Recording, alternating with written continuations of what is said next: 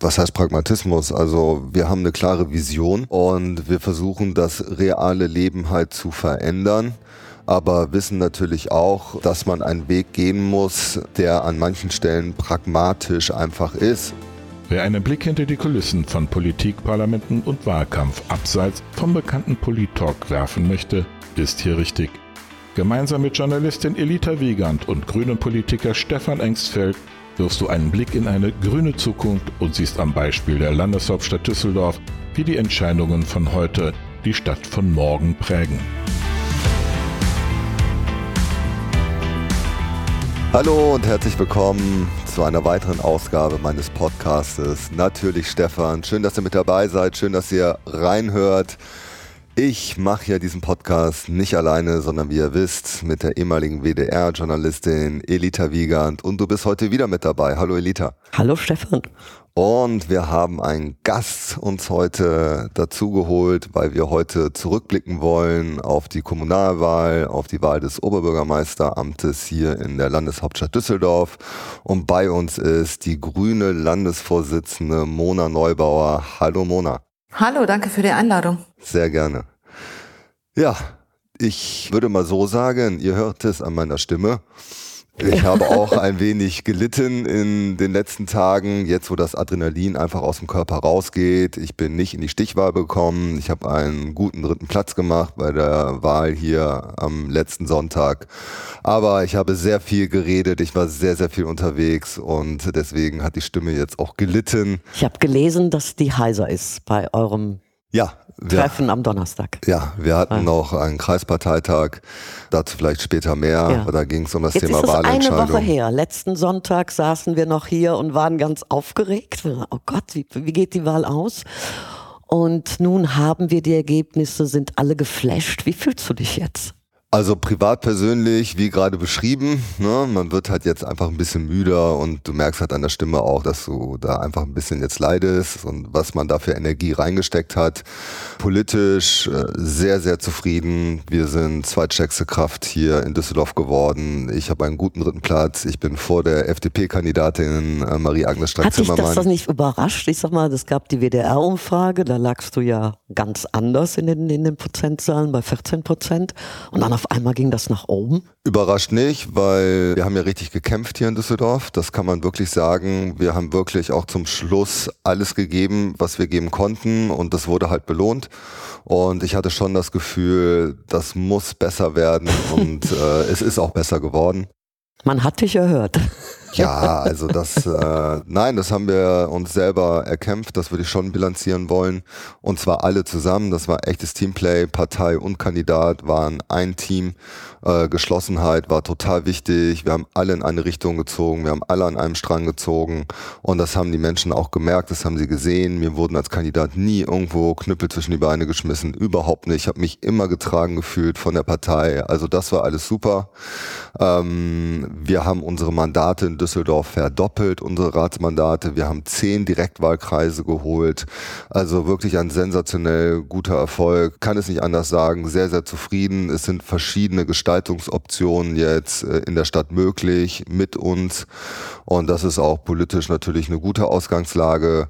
Und man hat vor allen Dingen gesehen, das ist mir wichtig nochmal zu betonen jetzt, man hat gesehen, wir waren in Düsseldorf sechs Jahre in Verantwortung. Wir haben diese Stadt mitgestaltet in einer Ampelkooperation und das Ergebnis ist, wir haben uns verdoppelt. Und das heißt ja, wir haben einen guten Job gemacht in den letzten Jahren und das heißt, die Leute wollen mehr davon und das heißt, das ist die Wahlaussage für mich. Die Menschen in Düsseldorf wollen mehr grüne Politik sehen und das ist doch das, wo man sich zurücklehnen kann und sagen kann, ja, das war ein guter Wahlabend. Mhm.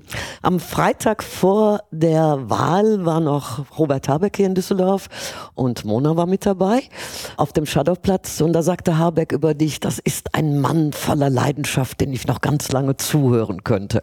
Geht wahrscheinlich runter wie Öl. Aber was meint Habeck denn damit? Geht runter wie Öl. Danke für das Kompliment, lieber Robert Habeck. Ja, ich habe halt gebrannt. Ich wollte es hier in Düsseldorf werden. Ich wollte der erste grüne Oberbürgermeister in der Landeshauptstadt Düsseldorf werden, in meiner Heimat. Ich bin sehr gerne Politiker, ich bin sehr gerne Abgeordneter. Ich kämpfe sehr gerne für die grünen Ideen. Ich wollte, dass Düsseldorf endlich eine richtige Verkehrswende bekommt. Ich wollte mehr bezahlbaren Wohnraum und ich wollte vor allen Dingen, dass wir beim Klimaschutz richtig vorankommen und dafür brennen kennt man natürlich und deswegen hatte ich auch auf den Plakaten stehen, Düsseldorf im Herzen, Zukunft im Kopf. Das hat mich, glaube ich, gut wiedergegeben und daher kommt auch die Leidenschaft.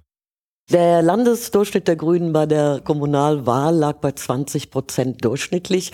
Ist sehr verwunderlich, finde ich, weil wir ja einerseits eben das sozialdemokratische Arbeitermilieu haben und dann auf der anderen Seite die Christdemokraten. Nun haben sich ja viele gefragt, worin liegt der Erfolg der Grünen derzeit?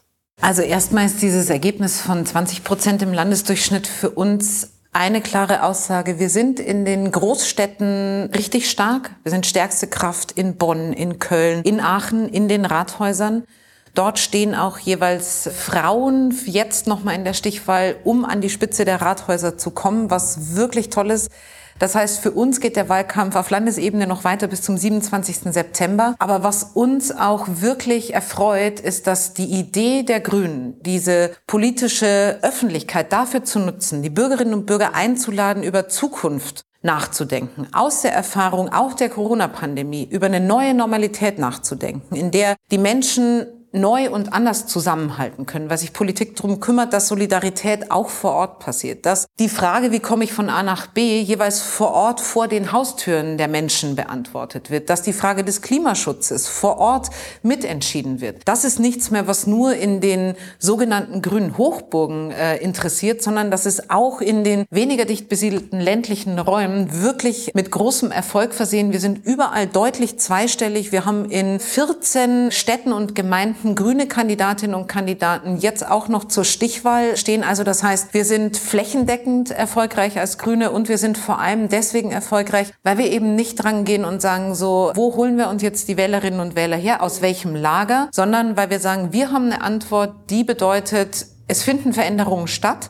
die verunsichern Leute. Und die mhm. Aufgabe von Politik ist, Sicherheit in diesem Wandel zu geben. Also als Politik Halt zu geben, das zu tun, was man tun kann. Und das kann man auf der nahesten Ebene der Politik, der Kommunalpolitik am besten. Es ist ein Riesenkompliment und ich habe riesigen Respekt vor allen, die vor Ort kandidiert haben. Es ist deren Erfolg, es ist nicht der Erfolg mhm. des Landesvorstands. Wir haben da auch mindestens mal keine Fehler gemacht, so würde ich sagen. Aber vor allem haben es die vor Ort gerissen. Ja? Mhm. Also auch hier in Düsseldorf, Stefan, dieser Typ war einfach positiv verrückt. Ja? Der war einfach Tag und Nacht nur unterwegs mit einem sehr schwergängigen, aber coolen Soundbike so.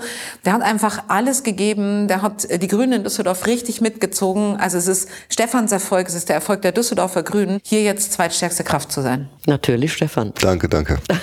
ja, das Soundbike war schon ziemlich verrückt, hat dich aber auch fit gehalten, glaube ich. Ne? Ja, war sportlich, aber es ist vor allen Dingen, ich war ansprechbar. Also das ist, ich, ich, der ich war direkt ansprechbar. Das mhm. war ein riesen, riesen Vorteil. Es war auffällig die Menschen haben mich gesehen und sie haben auch gesehen, dass ich mich wirklich im wahrsten Sinne des Wortes abstrampel, dafür hier Oberbürgermeister zu werden. Und das habe ich auch jetzt in das in der, Rathaus zu raten. Jetzt als Rückmeldung ganz oft so alle so Respekt. Ne? Man hat gesehen, so du radelst, du kämpfst, du strampelst dich wirklich ab, du willst halt. Mhm. Das war halt einfach. Mona, jetzt, jetzt hast wollte, du ganz viele Stichpunkte genannt, die ich gerne aufgreifen würde. Einmal ist es das Thema Frauen. Es wird ja immer wieder diskutiert, dass es zu wenig Frauen gibt. Ich muss ehrlich sagen, so eine Frauenkandidatin finde ich einfach wichtig, also immer mehr wichtig, also auch vielleicht die nächste Oberbürgermeisterin für Düsseldorf. Nun sind andere Parteien da sehr schwierig unterwegs, wie wir wissen. Was machen die Grünen anders oder was habt ihr von Anfang an anders gemacht, dass das so gut funktioniert? Naja, wir haben einfach von Anfang an ganz gute Frauen bei uns gehabt. Ne? Also wer sich an die Beginne im Deutschen Bundestag erinnert, der weiß, da haben Frauen über Dinge im Bundestag gesprochen, die Frauen widerfahren sind und noch heute widerfahren, wo äh, diese große Riege der Herren in Grau einfach komplett aus dem Sattel gegangen ist, ja, weil so redet man nicht im Bundestag über Männer, die sich mhm. in irgendeiner Art und Weise diskriminierend äh, gegenüber Frauen äh, verhalten. Und ehrlicherweise ist das bei den Grünen auch nicht eine natürliche Selbstverständlichkeit. Ja, also es ist natürlich so, dass bei uns immer wieder die Frauen mit ganz, ganz vielen Männern in unserer Partei zusammen, aber natürlich müssen wir immer wieder dafür streiten, dass diese Gleichberechtigung bei uns auch in den Strukturen gesichert bleibt. So, und das war eine große Herausforderung jetzt zur Kommunalwahl zum Beispiel diese quotierten Listen, also bei den Grünen läuft das ja so, dass wir eine Quote haben, die regelt, dass mindestens 50 Prozent der Plätze auf Listen oder in Ämtern bei Vorständen den Frauen zustehen. Also auf Platz 1, 3, 5, 7, 9 auf den Ungeraden können immer nur Frauen kandidieren. Und das muss man aber jedes Mal sozusagen wieder erklären. Und das ist wichtig, das zu tun. Das ist auch nicht konfliktfrei, das zu tun. Aber dadurch, dass wir das tun, haben wir zum Beispiel einen Vorteil. Wir haben den höchsten Anteil von Frauen auch in der Parteimitgliedschaft. Ja, also mhm. weil bei uns Frauen mitkriegen, okay, bei denen werden wir auch ernst genommen, wenn wir da reingehen. Also wir werden dann nicht bestellt, um irgendwie mal einen Kuchen mitzubringen zum Ortsvereinsfest, sondern wir werden Mitglied bei den Grünen ja. mit dem Potenzial, irgendwann vielleicht Bundeskanzlerin mhm. werden mhm. zu können oder noch viel besser Bezirksbürgermeisterin. Ja, also das heißt, bei uns kriegen die Frauen einfach die Möglichkeit, Verantwortung zu übernehmen und auch Macht zu erhalten. Mhm. Nun äh, ist bei dem Thema Frauen, sind es ja auch viele Frauen, die gerade bei der Klimakrise aktiv sind, also gegen die Klimakrise aktiv sind. Und äh, da kommen wir natürlich sofort zu den Wählerinnen und Wählern, die bei euch ganz stark vertreten sind, nämlich die jungen Wähler. Fridays for Future spielt da sicherlich eine Rolle, denke ich, eine große Rolle wahrscheinlich auch, weil ihr für dieses Thema steht. Aber gibt es dennoch eine Erklärung, die dir so vorschwebt, warum die Grünen für junge Wählerinnen und Wähler attraktiv sind? Also das ist eine der vielen schönen Nachrichten in der Auswertung und Analyse des landesweiten Ergebnisses, dass 33,3 Prozent der Menschen unter 24, also der jungen Generation, die, die das Leben noch vor sich haben, sich dafür entschieden haben, uns das Vertrauen auszusprechen zur Kommunalwahl. Das hängt, glaube ich, mit unserem Politikansatz zusammen. Grundsätzlich schon mal, weil wir eine Programmatik haben, die sagt, wir wollen die Zukunft gestalten. Also wir denken an Zukunft. Wir machen Politik für die, die nach uns auf dieser Erde sind. Wir gestalten unser Leben hier so, dass der Planet überhaupt noch in der Lage ist, die nachfolgenden Generationen auch sozusagen wirtschaftliches Wachstum, Wohlstand, äh, all das sozusagen zu ermöglichen. Das ist das eine. Und das andere ist, dass es dank unserer Jugendorganisation, der Grünen Jugend, gelungen ist, auch junge Menschen in die Faszination der Kommunalpolitik zu holen. Ja, also wir haben erfreulich viele Kandidierende und Kandidatinnen gehabt, die sich bereit erklärt haben, Verantwortung vor Ort im Stadtrat zu übernehmen. Und das ist natürlich super, wenn junge Menschen sehen, ach was, guck mal, da tritt jemand an, der ist jung. In Düsseldorf hier zum Beispiel äh, Lukas Milczarek, ein sehr junger Mann, der ein Klimaaktivist ist in Düsseldorf. So, da haben die Grünen auf einer Mitgliederversammlung gesagt, so der Lukas soll für uns Verantwortung übernehmen. So, dass wir geben Verantwortung an junge Menschen. Und haben ihn auf Platz zwei gesetzt. Genau. Und Sarah Löffler, die zweite ist auch ganz jung den jungen Grünen. Ja. Also wir haben zwei unter den Top zehn Plätzen. Also wir Nun nehmen gibt die es halt ja ernst. auch da immer so ein bisschen Skepsis, dass man sagt, ah, die haben keine Erfahrung, keine politischen und auch keine Lebenserfahrung. Wie reagiert er darauf? Ich kann sagen, wie ich darauf reagiere. Wo sollen Sie denn die Erfahrung herkriegen, wenn man ihnen nicht die Möglichkeit gibt, Erfahrungen ja, zu ja. machen und zu sammeln? Genau mhm. so. Mhm.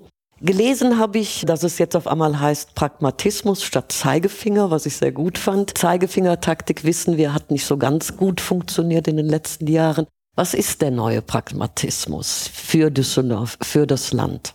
Also ich bin auch ein Kandidat gewesen, der mit beiden Beinen in der Stadt steht, der mit beiden Beinen im Leben steht.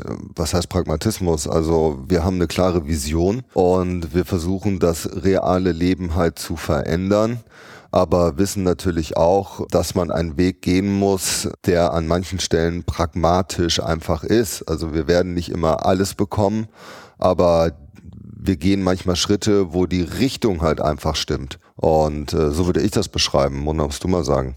Ich würde sagen, wir haben Visionen für morgen mit Plänen für heute. Und das ist, glaube ich, das, was es ganz gut beschreibt. Also wenn Politikerinnen und Politiker nicht in der Lage sind, auch pragmatisch, konkret von einem Schritt zum nächsten zu laufen, ja, und auch mit dem Wesen des Kompromisses Demokratie zu gestalten, also bereit zu sein, Kompromisse zu schließen und trotzdem das Ziel nicht aus den Augen zu verlieren und immer wieder zu verdeutlichen, das Ziel ist das und der Weg dahin ist folgender. Also pragmatische Idealisten in der Politik, könnten ansteckend wirken darauf, dass unsere Demokratie vitalisiert wird. Ja, also dass die Düsseldorferinnen und Düsseldorfer, die Menschen in Nordrhein-Westfalen mitkriegen, man, denen geht's echt um irgendwas so. Die verbringen und das muss man an der Stelle finde ich auch nochmal sagen. Alle, die jetzt gewählt sind in den Stadtrat, in die Bezirksvertretung, die machen das ehrenamtlich neben ihren Berufen, neben der Betreuung ihrer Eltern, ihrer Kinder, ihrer Familien, alles ehrenamtlich. Man kann davon nicht sozusagen vollerwerbstätig sein. Die setzen sich fürs Gemeinwohl ein in einem Maße, wo man großen Respekt für ausdrücken muss einfach.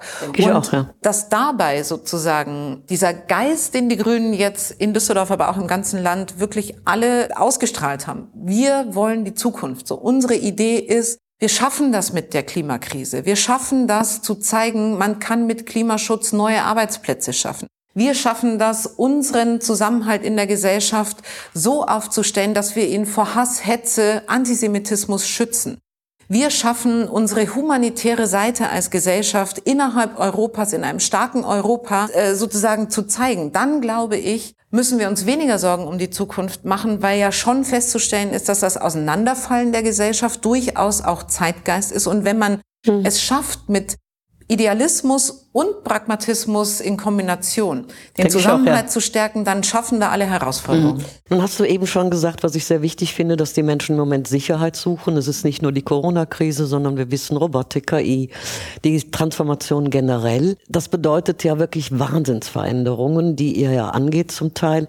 Aber was bedeutet das zum Beispiel für eine Kommune? Also wie kriegt man diese ganzen Herausforderungen, die im Raum stehen, äh, gewuppt? Und auf der anderen Seite, was mich so überrascht hat, was ich sehr positiv fand, ist ja, dass die Klimakrise doch sehr stark im Bewusstsein ist, laut der Umfragen. Ja, also es hat sich auf jeden Fall in der Gesellschaft, auch in Düsseldorf, strukturell was geändert. Ein Wertewandel ist festzustellen, das habe ich im Wahlkampf immer wieder gemerkt. Ich habe den Leuten immer gesagt, dieses Europawahlergebnis im letzten Jahr, wo wir hier mit fast 30 Prozent auch in Düsseldorf stärkste Kraft geworden sind und wo viele dann gesagt haben, na ja, das ist ja so eine Eintagsfliege, das war wegen den Fridays for Future Demos und wenn man unterwegs ist, hat man immer wieder gemerkt, nein, nein, das ist so nicht. Das erklärt auch unser Ergebnis und das wird auch noch länger dauern, weil es einen strukturellen Wandel gegeben hat in dieser Gesellschaft. Klimaschutz ist ihnen wichtig und sie haben verstanden, dass wir kein zweites Düsseldorf in der Hosentasche haben. Sie haben verstanden, dass es keinen zweiten Planeten gibt. Sie wollen auch in Harmonie, sage ich mal, mit der Umwelt leben, arbeiten, wirtschaften. Das ist ihnen einfach wichtig. Und das hat man immer wieder gemerkt. Mhm. Nun haben wir ganz wichtige Veränderungen, vor allen Dingen im Rat der Stadt Düsseldorf. Äh, die Mehrheiten werden völlig anders aussehen. Und nun fragen alle. Das wissen wir noch nicht. Was passiert mit den Grünen? Also eine Wahlempfehlung wollt ihr nicht abgeben, habt ihr nicht abgegeben und trotzdem ist ja so ein bisschen Unsicherheit. Was machen die Grünen jetzt? Also ich würde das mal auseinandersortieren wollen. Das eine ist, äh, welche Mehrheiten sind im Stadtrat möglich. Das andere ist, worum es jetzt geht bei der Wahlempfehlung, bei der Stichwahl zwischen zwei Kandidatinnen, nämlich des CDU-Kandidaten Stefan Keller und des SPD-amtierenden Oberbürgermeisters Thomas Geisel. Das ist eine Personenwahl, eine OB-Wahl und wenn man sich für den einen oder den anderen ausspricht, heißt das nicht automatisch, dass man deswegen auch sagt, die ein oder andere politische Konstellation will man dann später im Rat umsetzen. Das würde ich erstmal trennen wollen. Wir haben eine basisdemokratische Entscheidung getroffen, der Düsseldorfer Grünen auf einer Mitgliederversammlung, die sehr, sehr gut besucht war, wie man sich wahrscheinlich vorstellen kann und haben diese Frage diskutiert. Wir haben als Grüne in einer kleinen Delegation vorher mit den beiden Kandidaten, CDU-Kandidat Stefan Keller und SPD-Kandidat Thomas Geisel, geredet, haben ihnen viele Fragen auch gestellt und äh, der Vorstand ist dann hingegangen und hat halt der Basis empfohlen, keine Wahlempfehlung für keinen der Kandidaten auszusprechen. Das haben wir 2014 schon mal gemacht. Da stellte sich eine ähnliche Frage und wir haben halt gesagt, so ein Wahlaufruf für einen Kandidaten, wenn man sowas macht, das ist ein sehr, sehr hohes Gut.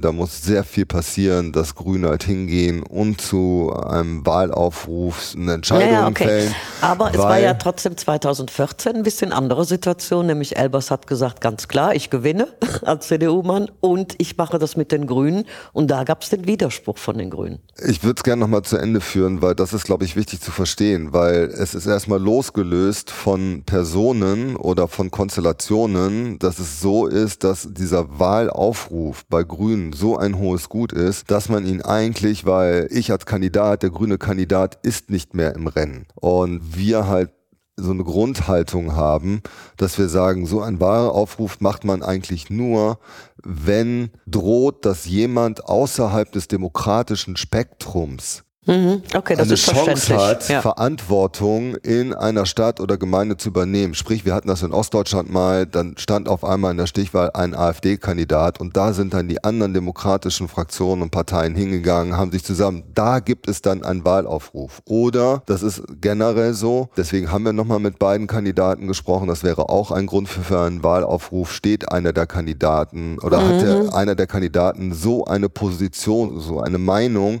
wo wir sagen würde, das ist so ein absolutes No-Go, dass wir halt für den anderen aufrufen müssen.